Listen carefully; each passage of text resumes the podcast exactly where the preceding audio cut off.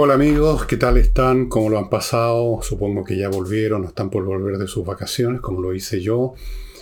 Em, antes de entrar en materia, les quiero contar una cosa que puede ser de utilidad para ustedes si se dan una vuelta por la zona central de la costa chilena. Me refiero a localidades como, a ver, Maitencillo, Orcones, Cachagua, Zapallar, Quintero, por ahí, u otras localidades.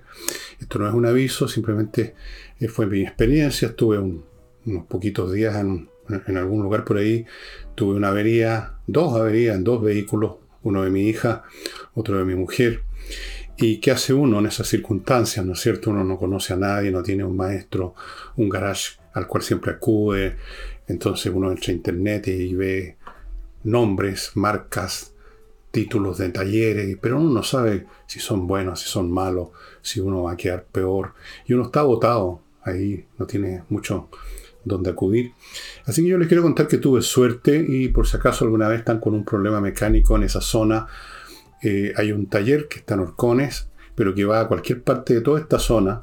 Yo no estaba en Orcones, pero abarcan, ellos van a domicilio, por así decirlo. Y mm, es un taller que se llama Eco Taller lo voy a contar ahora nomás, nunca más lo voy a mencionar, no es una publicidad pagada, ni mucho menos. Simplemente les quiero hacer saber que si tienen alguna vez un problema en esa zona, Ecotaller, ubíquenlo en Google. No tengo en este aquí los datos, pero no es muy difícil. Ecotaller. Y son realmente personas que conocen su oficio se llaman Ecotaller porque me contaba el dueño, que es el hombre que atendió mis vehículos, lo dejó perfecto, que ellos reciclan todos los materiales, los repuestos, las cosas que sacan de los autos que están malas, el aceite viejo, todo lo reciclan, no lo tiran a cualquier lado. Pero lo importante para ustedes es que saben hacer su trabajo y lo hacen ahí donde esté, está. Van y reparan. Me, tuve una excelente experiencia y por eso quería, y le dije que lo iba a hacer, contarles a ustedes. Y Vamos de inmediato en materia. Este fue un febrero muy complicado, pasaron cosas serias, importantes, y por lo tanto las voy a tratar, aunque ya no sean noticias, sino que son parte de la historia, por así decirlo, pero que tienen repercusiones en todo caso. Uno es los incendios atroces de Valparaíso y lo otro es la muerte de Sebastián Piñera. Primero, respecto a los incendios. Es una vergüenza una vergüenza y una fuente de irritación, de rabia, de impotencia ver que todos los años, todos los veranos pasa lo mismo. En Chile y siempre, muy en especial en Valparaíso, que es una ciudad que tiene todos los atributos para que las cosas se pongan muy pelúas, porque las quebradas, los cerros generan unos chiflones de aire que son como atizar el fuego, la vegetación y, las habitaciones están cerca en varias partes de la región de Valparaíso, en la ciudad misma, Valparaíso es así, en los cerros, y se han habido, han habido ya incendios con pérdida de vida y este fue increíblemente más destructivo en pérdidas de vida y de propiedad y la rabia es que todos los años pasa y todos los años vemos la misma imprevisión, la misma falta de urgencia, la misma imbecilidad, la misma demora, el mismo burocratismo, el mismo echarse la culpa unos a otros. Ahora inventaron esto la mesa de trabajo. La mesa de trabajo es un, un mecanismo que reemplaza el trabajo.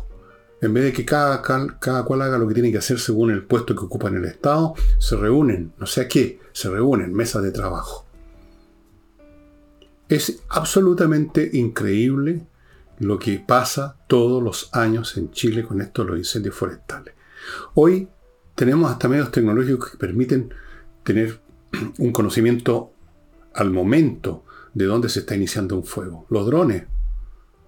¿Por qué no hay drones ¿Por qué no hay algún organismo, bombero o alguno creado ad hoc, para estar permanentemente vigilando determinadas áreas, cada dron un área, cosa que cuando recién se inicia el fuego se le apaga de inmediato.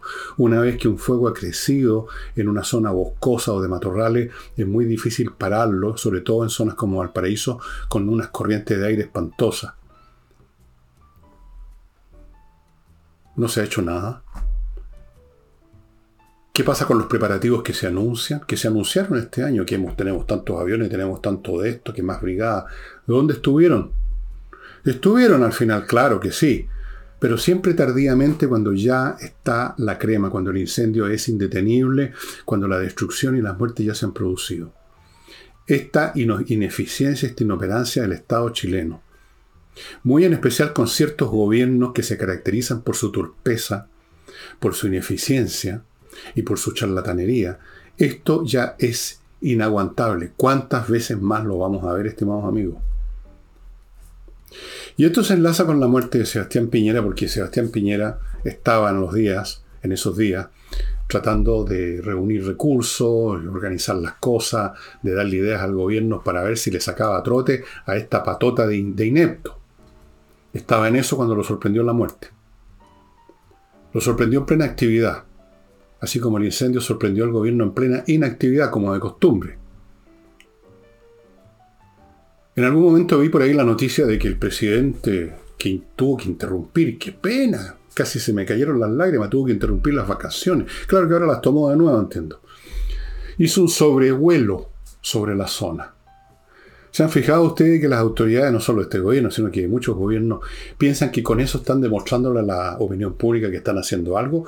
Que algo así como Dios, que está por encima de todos nosotros y mira lo que ocurre, ellos como un Dios en miniatura, un Dios rasca, penca, chanta, sobrevuelan la zona y miran por la ventanilla poniendo cara por si lo están tomando fotos o videos, y listo, hicieron un sobrevuelo. ¿Se acuerdan ustedes cuando los todo hizo un sobrevuelo sobre una zona donde se habían quemado unos vehículos, esto en la macrozona sur, uno de una forestal, hizo un sobrevuelo. Ahora el presidente Boris hizo un sobrevuelo. ¿De qué nos sirve que el señor, que este príncipe dé un sobrevuelo? Todos los años la misma cosa. ¿Qué tenemos adentro de la cabeza los chilenos, especialmente las autoridades? ¿Cerebro o caca? ¿Cómo no se les ocurre tomar precauciones previas y no meramente mandar a unos tipos a desmalezar un par de quebradas, todo esto con una gran cobertura de los medios de comunicación que operan como los lacayos en este momento del gobierno? Bueno, Sebastián Piñera murió en los días en que intentaba hacer alguna cosa. Yo no sé si en ese específico vuelo con el helicóptero estaba en eso o no, pero en general estaba tratando de movilizar recursos intelectuales, que son los que más le faltan a este gobierno, ideas, cómo hacen las cosas. Y entro entonces a examinar ahora la muerte de Sebastián Piñera, que en lo humano me parece muy lamentable, era un hombre con una gran capacidad intelectual, tuve la oportunidad de conocerlo bastante, en su casa, en set de televisión, en La Moneda, en distintas ocasiones, y me prestó alguna vez un libro, después me pedía que se lo devolviera. un personaje interesante muy habiloso, con mucha capacidad de gestión. Él es el hombre que sacó a los mineros. Todavía estaría una mesa de trabajo si fuera a la izquierda la que hubiera estado a cargo en ese momento. Ya si ustedes imaginan que habría habido una mesa de trabajo con un montón de bigotudos y barbudos ineptos mirándose unos a otros. Era un hombre que hacía que las cosas se hicieran. Get the thing done, como dicen los norteamericanos. Hace que las cosas se hagan. Eso falta en Chile. En Chile tenemos a puros charlatanes, especialmente hoy en día. Tenemos charlatanes. A propósito de charlatanería y de los incendios.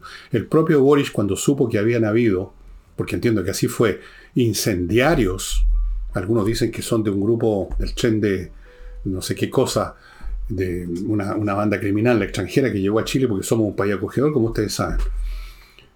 Entonces creo que en algún momento otra vez se lanzó esas frases que quedan en la nada. Vamos a perseguirlo como a perros. ¿Dónde están? A ver cuántos son los incendiarios que han atrapado. ¿Dónde están los perros perseguidos, señor Boric? Hágase otro sobrevuelo, pues. Bueno, volviendo a Piñera. ¿Qué significa la muerte de Piñera? Es la pregunta que muchos se han hecho y algunos diarios, inmediatamente algunos columnistas de estos que escriben de un día para otro a la apurada, a cualquier cosa. Eh, hablaron del terremoto político, el movimiento telúrico. No, yo creo que nada de eso va a ocurrir, pero lo voy a examinar en unos momentos más, em, recordándoles primero em, algunas cosas que son fundamentales para la subsistencia de este programa y que son buenas para ustedes. Eh, me refiero a los objetos y a los servicios que publicitamos. Pero además les quiero recordar que este programa, si a usted le gusta el programa, ¿por qué no se convierte en Patreon? Que es muy fácil. Y pone un par de lucas al mes que sea. Nos van a ayudar. Y ahora entro a los productos que sin los cuales también se nos iría otra pata de este programa. Y aquí van productos muy útiles. Por ejemplo, AutoWolf. AutoWolf. Yo cometí el error de salir estos dos o tres días, estos pocos días que estuve en la costa sin pasar por AutoWolf y ahí estuve que enfrentar este problema que menos mal que me lo solucionaron los mecánicos de, de este ecotaller. Pero lo más inteligente es ir antes, incluso antes que pase nada, de hecho antes que pase nada, para que no pase nada. AutoWolf, amigos, AutoWolf. AutoWolf. AutoWolf en realidad hace otra cosa. Aquí parece que tengo una pequeña cruce de cable debido a las vacaciones. Eh, los que hacen esta reparación previa se llaman Kaizen Automotriz. Lo estaba confundiendo con AutoWolf, que hacen otra cosa importante. Esta sí que la hice.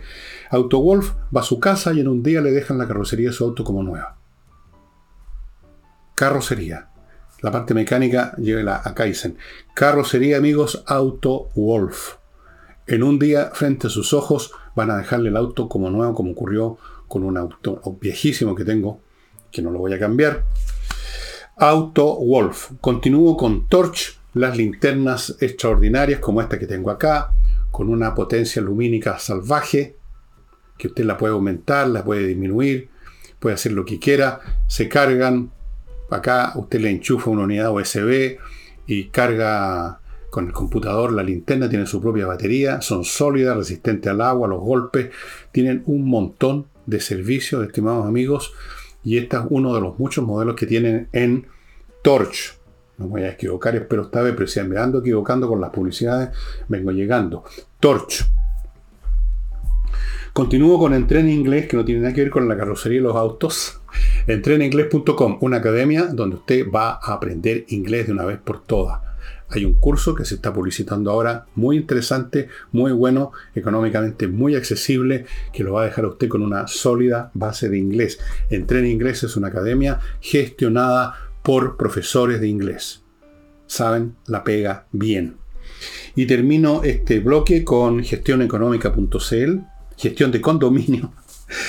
Se ve que estoy un poco oxidado. Gestión de condominios.cl es una empresa que se dedica a gestionar todo lo que es el papeleo de la gestión de un condominio, es decir, los pagos de sueldo, los cobros de los bienes, de los, de los ¿cómo se llaman estos? Los gastos comunes, eh, hinchar a los que no han pagado los gastos comunes, contabilidad, los, eh, las cotizaciones del personal, aparte de los sueldos. Un montón de cosas que son una joda, que son un tema de oficina, que hay que hacerlo bien, y el administrador a veces está más preocupado y tiene que preocuparse más de los temas físicos del condominio. Bueno, pásele toda esta parte de la pega a gestioncondominios.cl y usted dedíquese a lo otro. Continúo con el programa. ¿Qué significa la muerte de Sebastián Piñera. ¿Qué significado tiene? Significado en el, sentido que corresponde a la palabra, es decir, que, tiene que es signo de algo, sí. Significado en el sentido que algunos le dan de consecuencias políticas, como algún columnista puso telúrico, movimiento telúrico, terremoto político. No. Sebastián Piñera, con todas sus gracias, con toda su voluntad por seguir sirviendo al país, es un hombre del pasado. Simplemente. Y no va a cambiar la situación política de Chile, no va a cambiar el talante y la forma de funcionar de la oposición, no va a cambiar el talante y la forma de funcionar del oficialismo, no va a hacer ningún cambio importante. Naturalmente pueden haber siempre consecuencias eh, de otro tipo, pero aquí me estoy centrando en lo importante, ya que algunos dijeron que esto iba a ser un movimiento, era un movimiento telúrico. No, no es un movimiento telúrico, fue a lo más un temblor grado 4, un remesón, un remesón que mucha gente sintió. No es causa, no va a ser causa de nada, pero sí es signo. ¿Signo de qué? Signo del grado de descomposición a que llegó el oficialismo, que tuvo en vista de la desnudez administrativa, de gestión, el descrédito de que disfruta este gobierno, no les quedó otro remedio que sumarse al sentimiento de la gente que se volcó a las calles y armar, organizar la farsa más grande que yo he visto en mi vida. Cuando vi a Boric, a Camila Vallejo y a otros miembros del gobierno, haciéndole guardia al ataúd donde estaba el cuerpo Sebastián Piñera, ¿qué creen ustedes que estaban pensando? ¿Qué creen ustedes que pasaba por el cerebro del señor Boric o de Camila Vallejo? ¿Creen ustedes que estaban en sintonía con el sentimiento de la gente que estaba en las calles, que estaba mandando arreglos florales? No. No quiero ni decir lo que creo, lo que pienso que estaban pensando. Yo creo que estaban alegres. Yo creo que les satisfizo. Hasta el día anterior de su muerte hasta una hora antes de su muerte. Esta gente no ha hecho otra cosa, no hizo otra cosa durante toda su carrera política que denostar a Sebastián Piñera. Le trataron de hacer golpes de Estado, lo trataron de echar abajo, lo trataron de matar políticamente, y a la pasada matar lo que este país era, porque ya no es. ¿Me van a creer ustedes, entonces, van a creer ustedes que fue cierta esto, estos seños, estas expresiones histriónicas de Boris, que es un actor, que es un actor de segunda además? Me van a creer que ustedes, que fue gratis, que fue porque sí, que fue por honrar a Piñera, toda la enorme maquinaria escénica que pusieron en juego, un funeral de Estado como no se había visto nunca. Yo no alcancé a contar todos los motoristas que iban al lado de la carroza, probablemente más que lo, típico en estos casos, que son 6 o 12, iban docenas. Tiraron toda la parrilla, amigos míos, para encubrir su inanidad política, psicológica, personal, y se sumaron con la idea además de evadir lo que estaba sucediendo en Valparaíso, porque con la muerte de Piñera, muchos chilenos se olvidaron de los muchísimos que murieron en Valparaíso, aunque sea por un rato. El gobierno se sumó, o sea, más bien dicho, no se sumó, creó una farsa.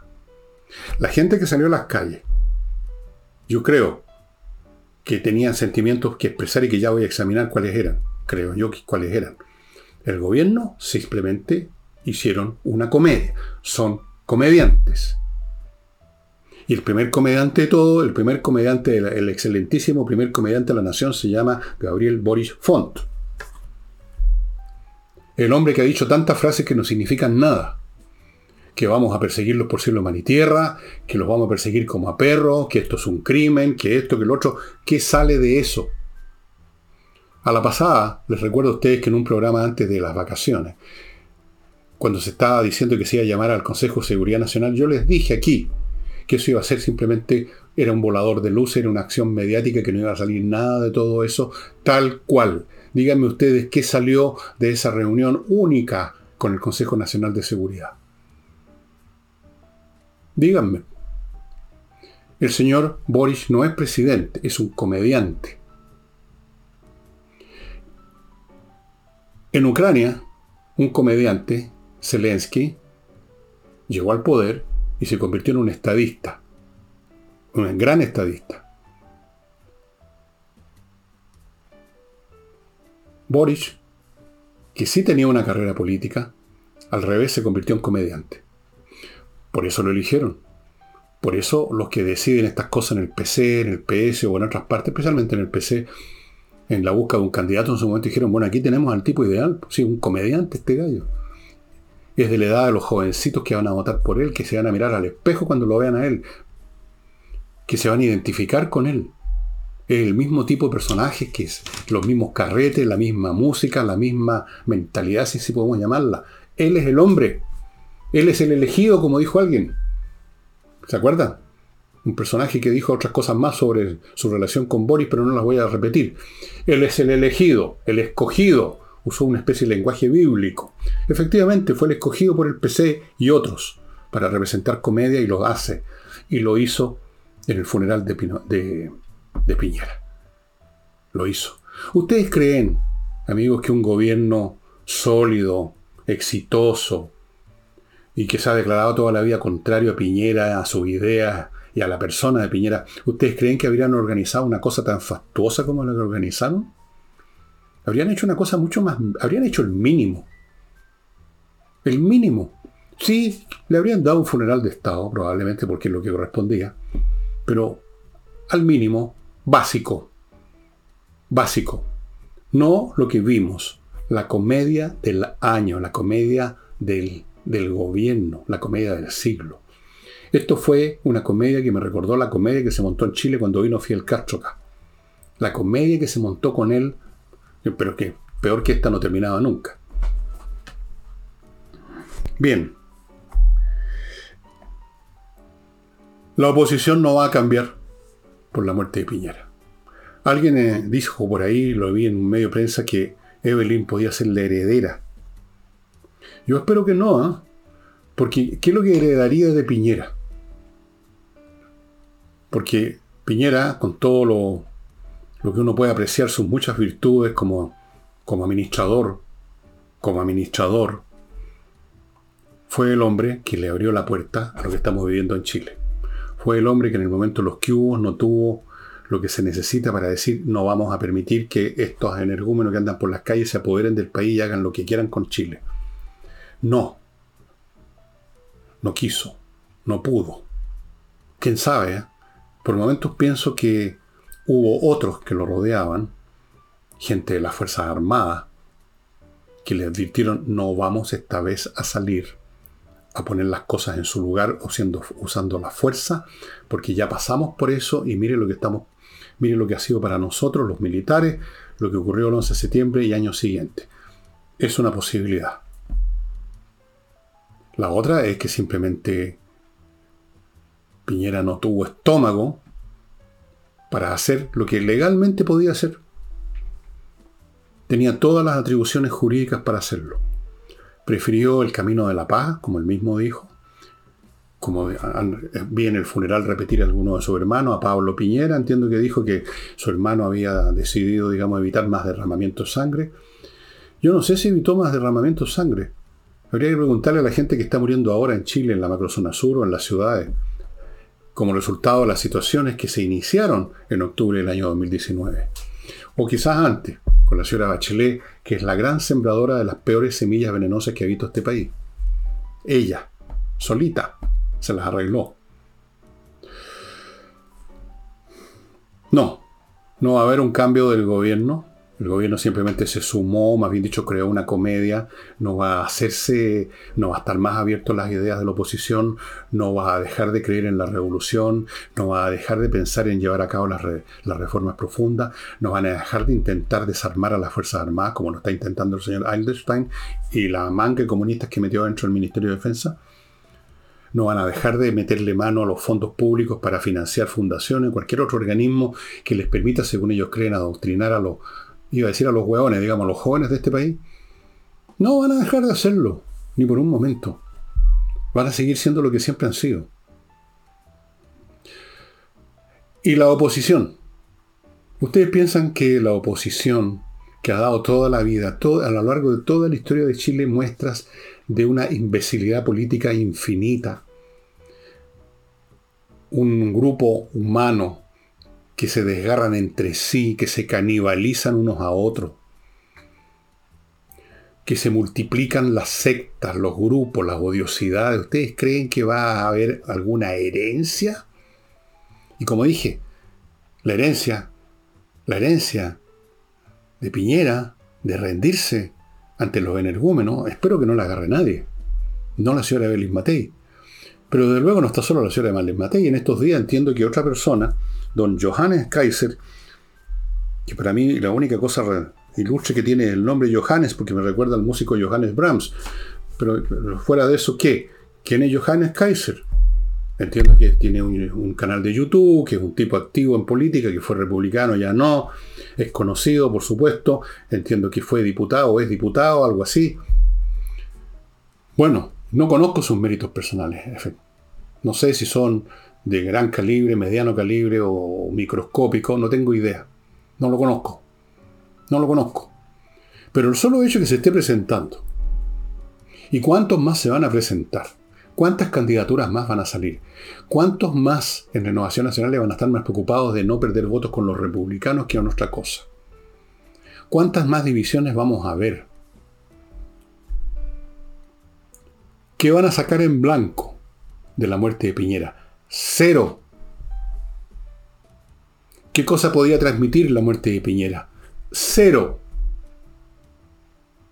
Digamos las cosas como son, pues. Cero.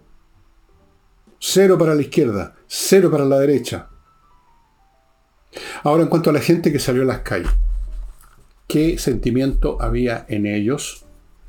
Lo voy a examinar luego de ver mi segundo bloque comercial, amigos, que lo inicio con, y espero no equivocarme esta vez, con Climo, amigos, que está francamente, entiendo que la promoción continúa, la promoción de que usted por dos equipos eh, y por lo tanto dos instalaciones te paga menos de un palo o por ahí, una cantidad ridícula, y tiene la mejor climatización del mundo, literalmente hablando. Por lo que sé, porque me llamaron, está los productos saliendo bastante rápido, muy rápido. Así que si usted quiere tener una climatización como la gente y no depender de, no sé, el ventilador no sirve para nada con el calor en invierno, hacerse dependiente de la parafina o del gas para calentar. Todas esas cosas usted les evita con estos dispositivos de clima que funcionan en verano para darle frescor, que funcionan en invierno para darle calor, que filtran el aire, que están conectados a internet. Son otra cosa. Póngase ahora en contacto con miclimo.com. Continúo con Kame ERP, una empresa que le ofrece un software de excelencia para el manejo y gestión de su empresa en todos los aspectos. Hoy en día hay que ponerse en manos de las inteligencias artificiales, que desde luego lo hacen bastante mejor que nosotros, que ya por lo menos en Chile ya parece que estamos quedándonos sin inteligencia, por lo que uno ve ah, por todos lados. Continúo con KM Millas, la empresa donde usted puede vender las millas que en sus vuelos antes que las empresas se las borren y usted se queda sin nada. Vaya a kmmillas.cl y van a comprárselas por muy buen precio. Y termino este bloque con Salinas y Ojeda, un buffet de abogados especializados en temas civiles, por ejemplo, temas de familia, que son muy abundantes. Son expertos, son especialistas, tienen una gran tasa de éxitos. Salinasyojeda.cl, ahí los va a ubicar. Bueno,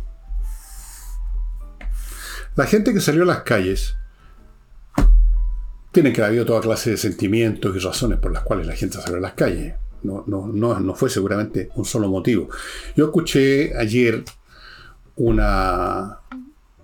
Vi un video de estos chiquititos que hay de repente en, YouTube de un programa que no es muy nuevo probablemente, de, de haber sido a los días, a los pocos días de la muerte Piñera, de un comentarista muy conocido, un comentarista que hace, digamos, que tiene bastante peso, y que decía que la gente, mucha gente había salido como para demostrar su arrepentimiento por lo mal que habían tratado a Piñera a lo largo de tantos años y que quisieron por lo menos en el día de su funeral decir, bueno, parece que no era todo lo que habíamos dicho de él o pensado de él.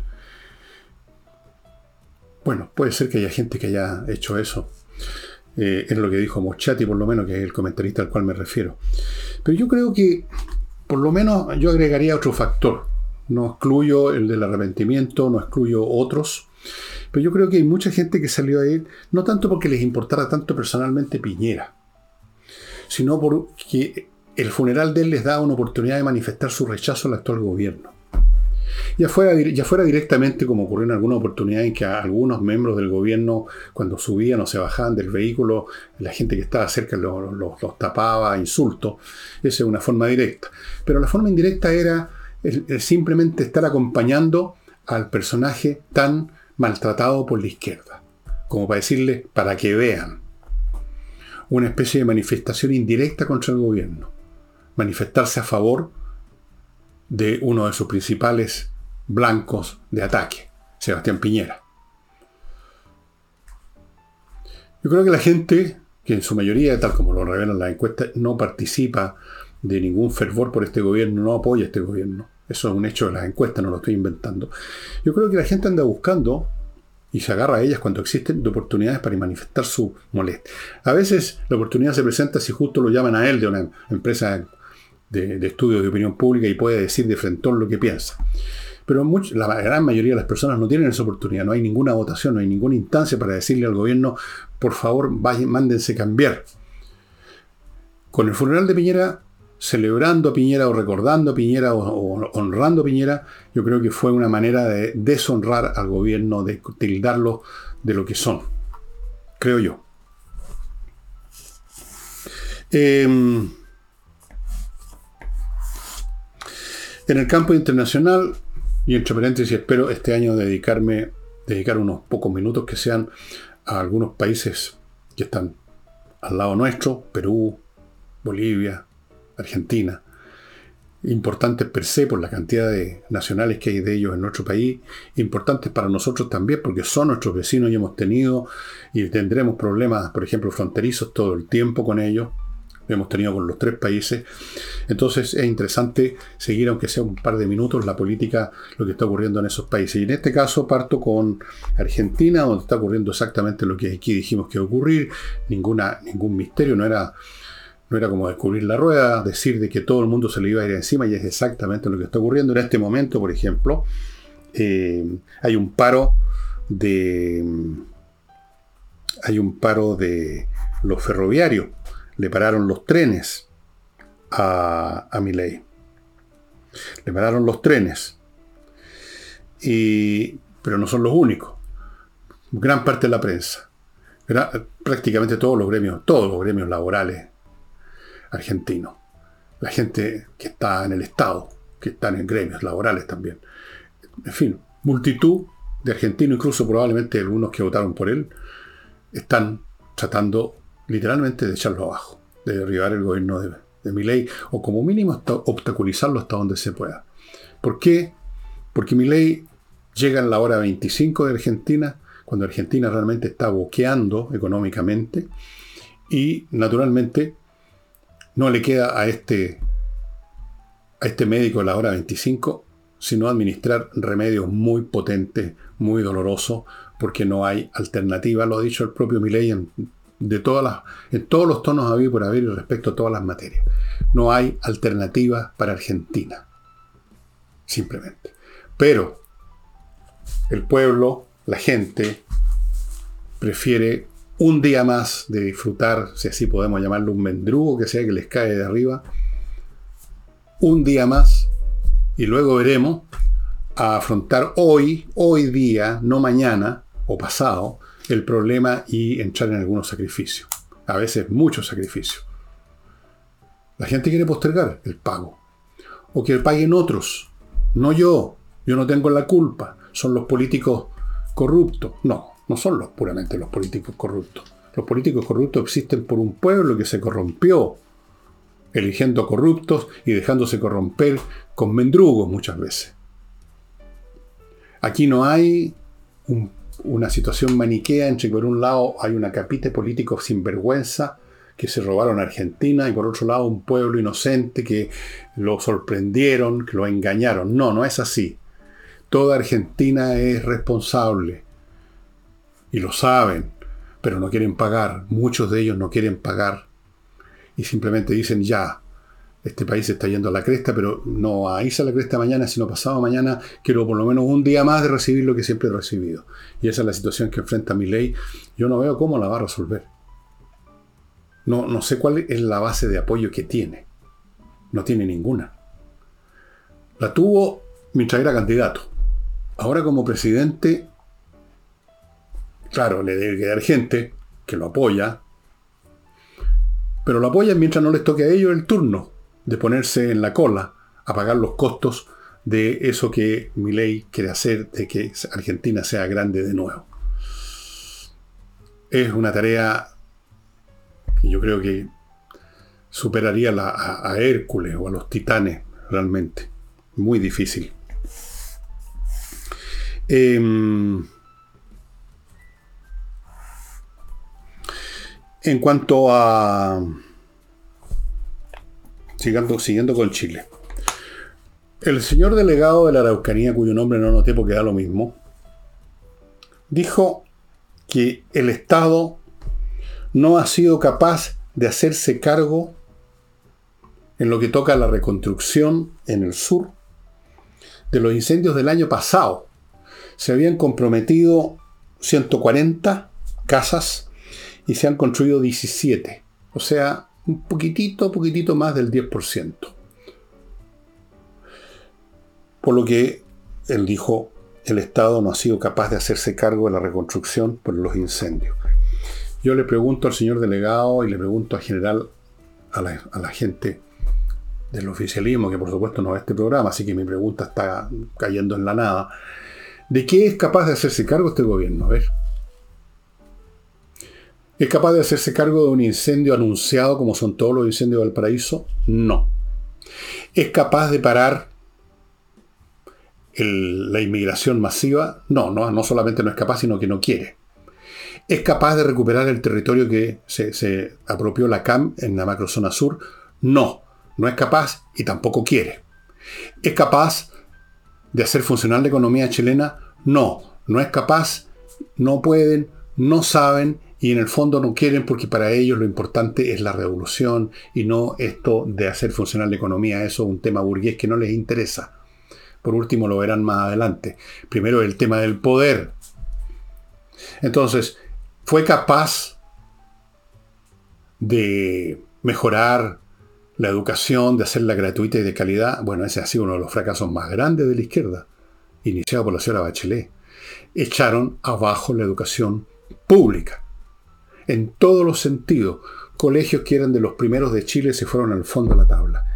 Colegios donde ya no hay clases, sino que hay vandalismo y ataques al público y a la fuerza pública con bombas Molotov.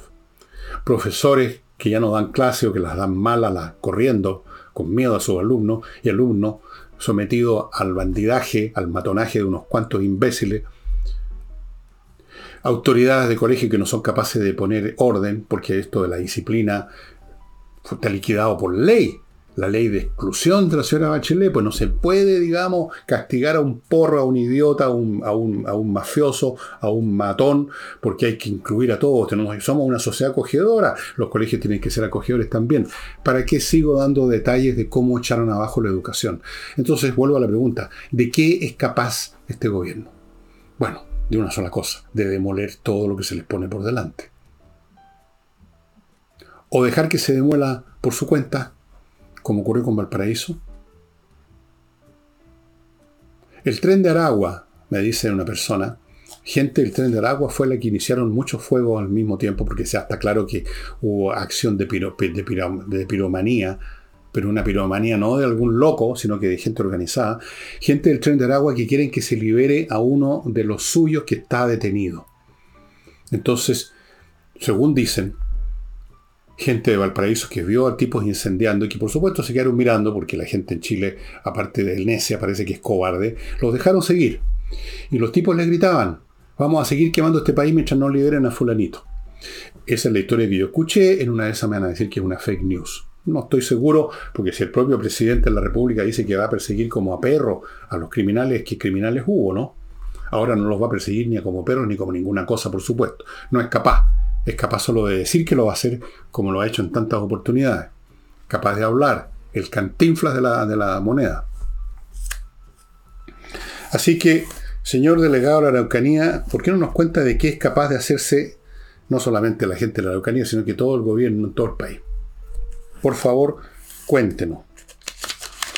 Eh, no es capaz de nada. Por ejemplo, hoy viernes, no, mañana viernes, hoy día es jueves para ustedes, para mí es miércoles todavía. Cierra Paipote. Se suponía está en la fundición Paipote de Nami, que está en Copiapó, cerca al lado de Copiapó. Yo la conocí alguna vez hace muchos años. Se iba a cerrar en varios meses más, pero la van a tener que cerrar ahora, porque fíjese que Enami no es capaz de pagar a las empresas que le mandan concentrados para que ellos las fundan.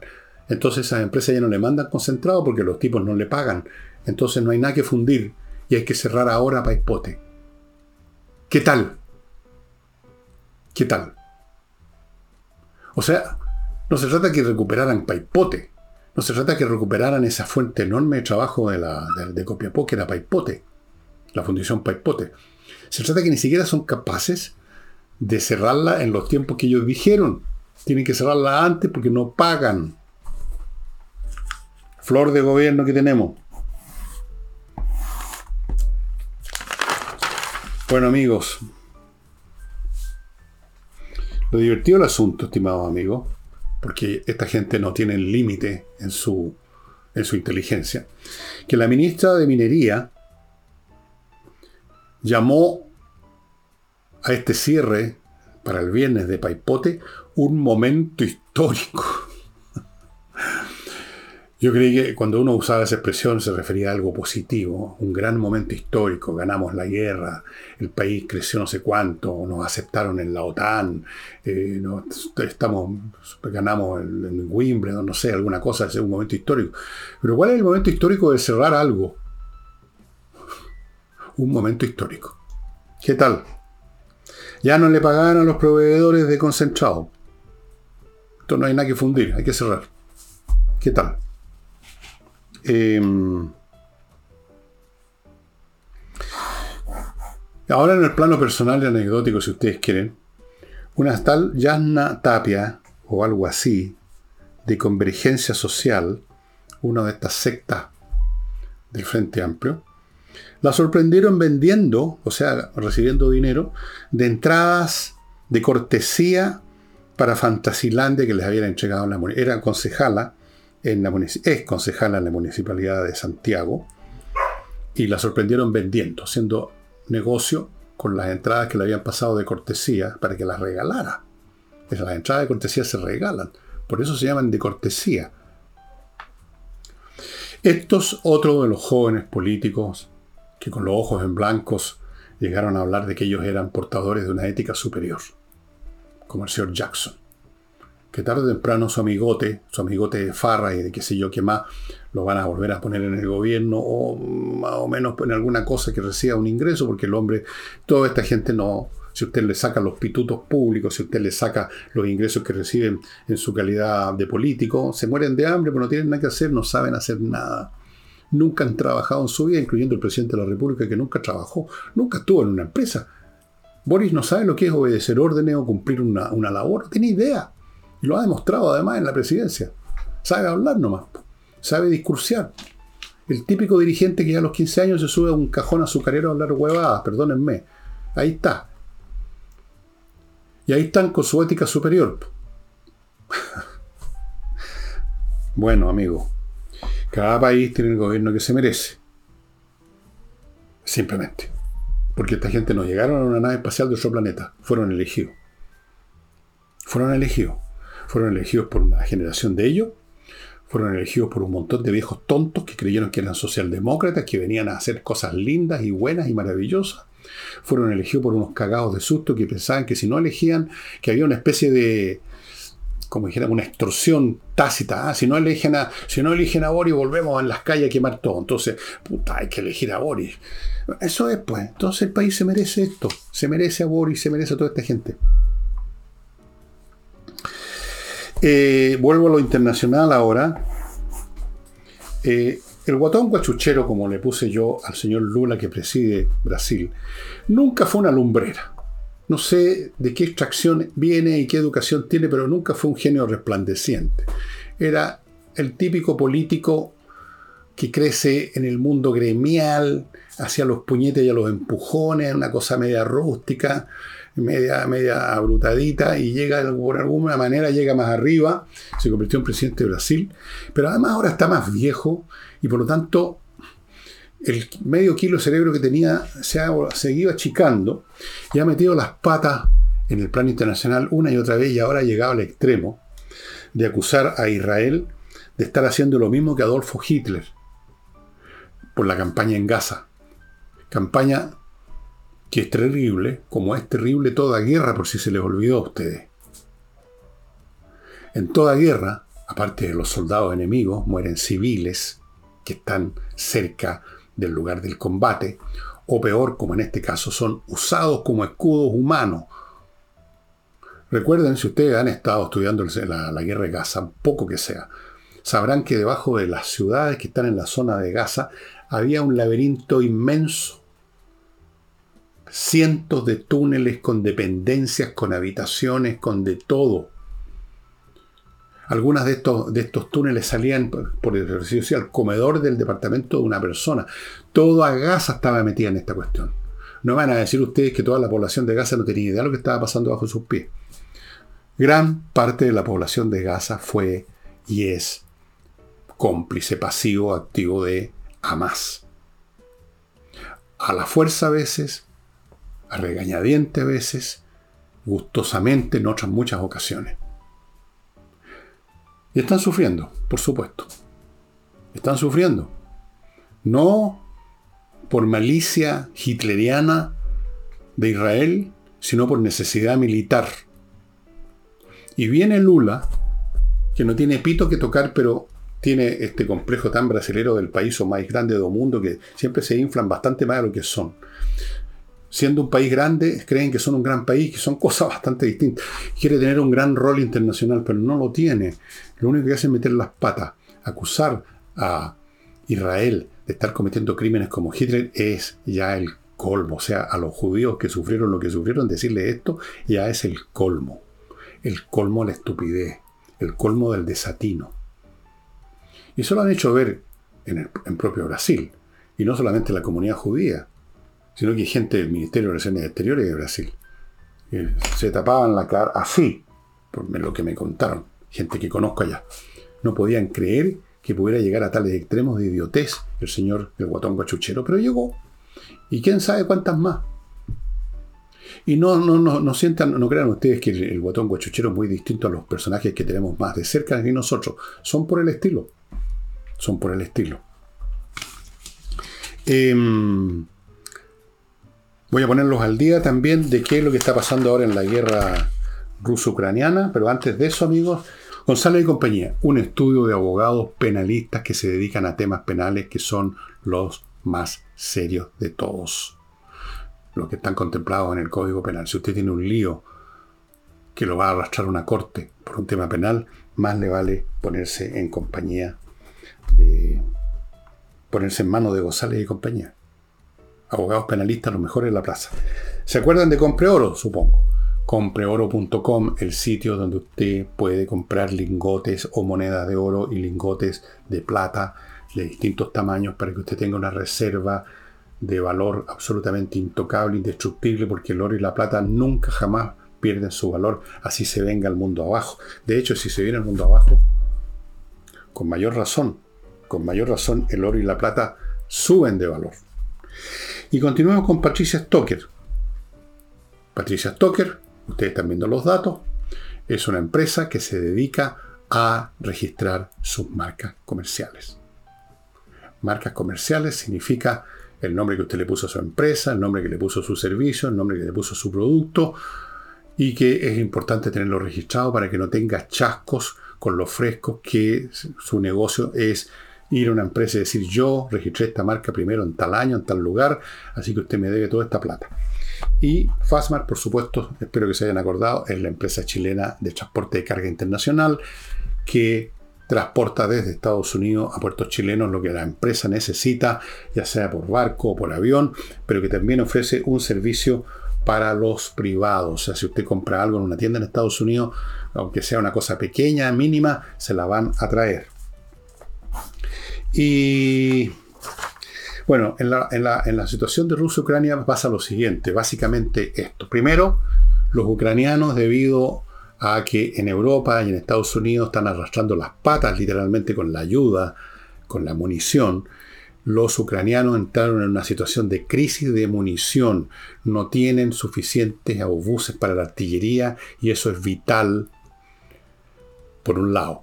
Por otro, los rusos decidieron tirar toda la parrilla porque se acercan las elecciones en Rusia y a pesar de que Putin corre solo, igual quiere mostrar algo, quiere mostrar algún éxito. ¿Qué éxito va a mostrar? Como los periodistas son tan habilosos, vean ustedes el lenguaje que usan. Capturaron la ciudad de Abdivka, dicen, por la cual estuvieron luchando desde octubre. No capturaron la ciudad de Abdivka, entraron a un montón de ruinas, no hay ciudad de Abdivka ya. Ellos mismos, los rusos, la demolieron. Vean ustedes las imágenes en YouTube, está repleto de imágenes. Abdicka no es una ciudad, no es un lugar que tenga un valor, por lo tanto, poblacional, estratégico, militar, científico, nada, simbólico. Es un montón de ruinas. Y para conquistar, o como dicen los periodistas, para capturar, abro comillas, ese montón de ruinas, perdieron docenas de miles de soldados, cientos de tanques de artillería. Fue una victoria, si es que podemos llamar la victoria, peor que pírrica. Todo esto para avanzar unos pocos kilómetros, dos, tres kilómetros. Y lo están intentando en todo el frente, aprovechando que los ucranianos tienen menos munición, porque el Congreso norteamericano, lamentablemente, por, sobre todo por autoría, pero también hay demócratas de los republicanos, y dentro de los republicanos, por el señor Donald Trump, que ya parece que perdió definitivamente la cabeza, están parando la ayuda.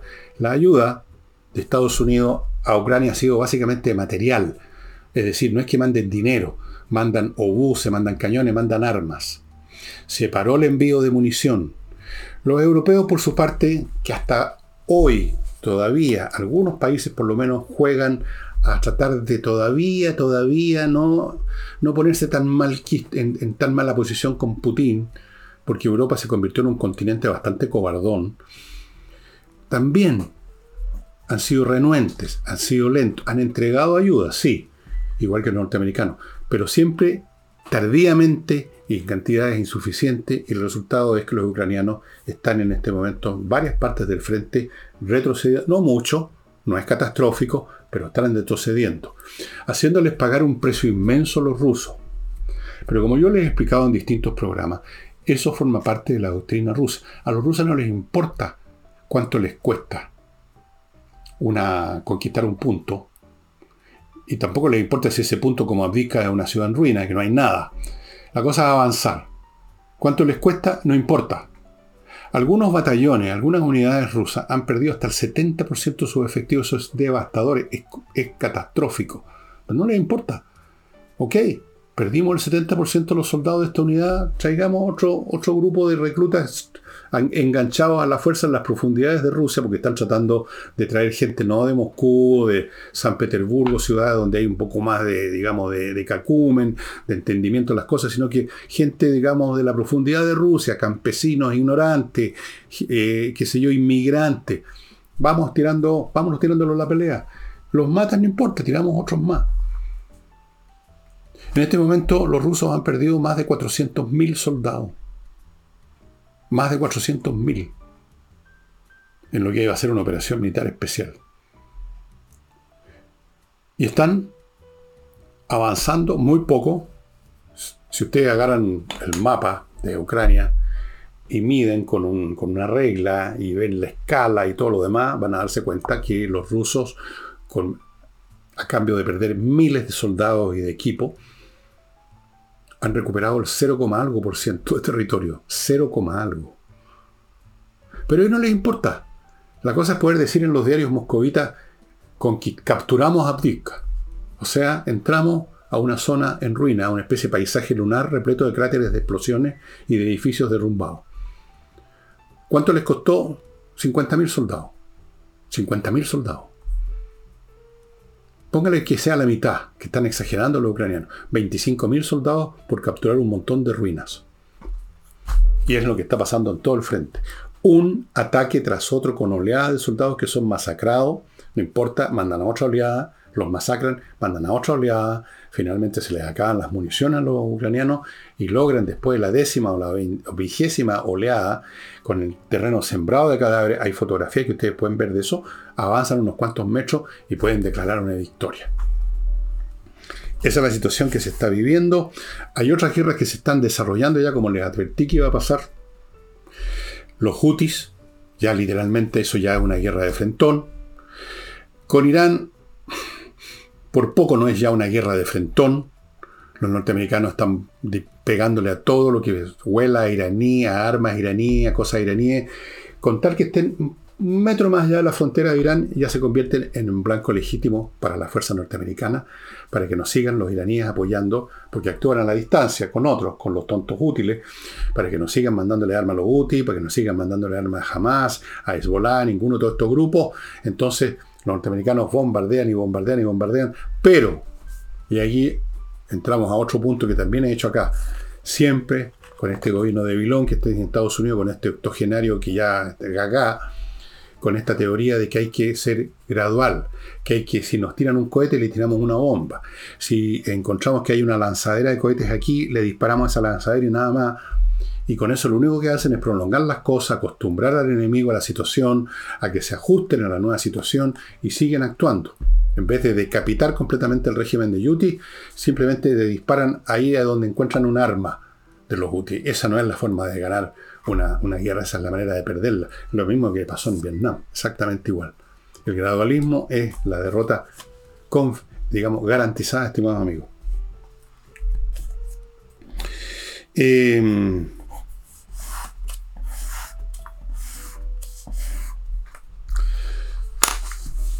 quiero terminar el programa, amigos, recordándoles Remodeling y Hey Remodeling, la empresa que remodela su casa, su departamento con puros profesionales, puros profesionales, arquitectos, expertos en muros, en pisos, en muebles de cocina. Y Hey, el corredor inmobiliario que tiene sistemas especiales que trabajan todos los días de la semana todo, todo el día prácticamente y logran por lo tanto todavía vender a pesar de lo difícil que es la situación del mercado inmobiliario en este momento en Chile. Y no olviden amigos el ajedrez, los cursos ya están por empezar. Eh, entren al sitio espacioajedrez.com, vean todo lo que hay de ofertas. Hay ofertas para niños, para, para mayores, para gente que está empezando, para gente que ya conoce el juego, para gente que no sabe nada.